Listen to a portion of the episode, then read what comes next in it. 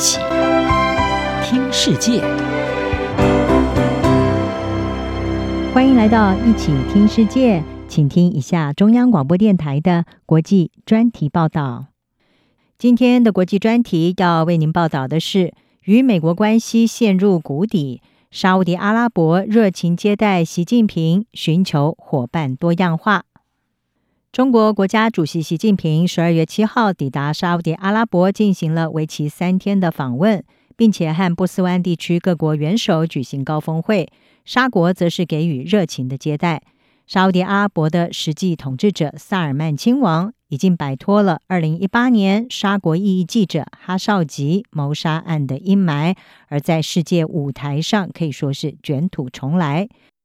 过去几年，美沙关系因为沙国人权争议，还有哈少吉案而陷入一次又一次的低谷。事实上，美国总统拜登在竞选期间曾经称沙乌地阿拉伯是贱民国家。他在上任之后宣布要重新调整两国的关系，并且就哈少吉谋杀案以及人权问题向沙国施压，这些都引发沙国的不满。而萨尔曼亲王自认是崛起的全球领袖。也认为他的国家是一个重要到不容怠慢的地区强国。对于习近平的访问，美国政治风险顾问机构欧亚集团中东和北非地区的负责人卡梅尔他说：“沙国根据战略考量，必须迎合北京，因为中国现在已经是不可或缺的经济伙伴。”分析家是表示。尽管美国仍然是波湾国家的首选合作伙伴，但是呢，沙乌地阿拉伯正在制定一项外交政策来因应国家的经济转型，因为世界正在远离化石燃料，而这是沙国的命脉。其实，美国批评沙乌地阿拉伯的人权记录早就已经让萨尔曼亲王不满。他在三月份的时候告诉《大西洋月刊》，不在乎拜登是不是误解他。并且表示，拜登应该要更关注美国的利益。萨尔曼亲王他说，虽然沙国希望加强和美国的关系，但是呢，也可以选择降低他们在美国的利益，也就是投资。而跟中国的关系方面，沙国是中国最大的石油供应国，并且正在积极深化和中国的经济关系。北京也一直在游说，在贸易当中使用人民币而不是美元。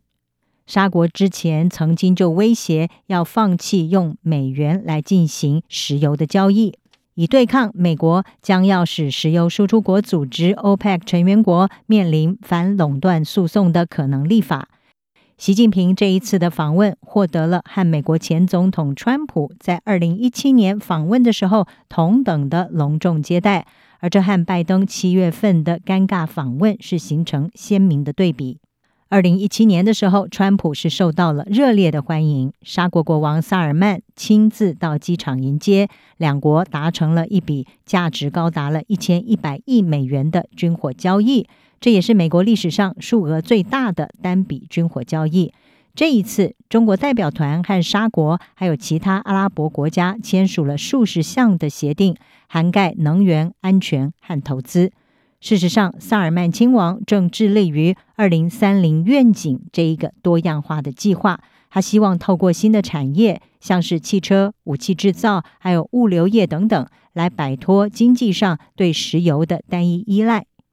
沙国也正在大力投资新的基础设施和大型的旅游项目。例如，斥资五千亿美元要打造新未来城这样子的未来智慧型城市，这也给中国营造业带来了庞大的商机。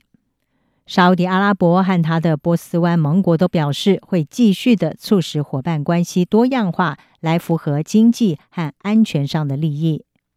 华盛顿智库大西洋理事会负责中东项目的非常驻高级研究员富尔顿他说。萨尔曼亲王希望向人民证明沙国对许多全球大国的重要性。也许他也在向美国发出讯号，但是呢，他更在乎民众怎么想。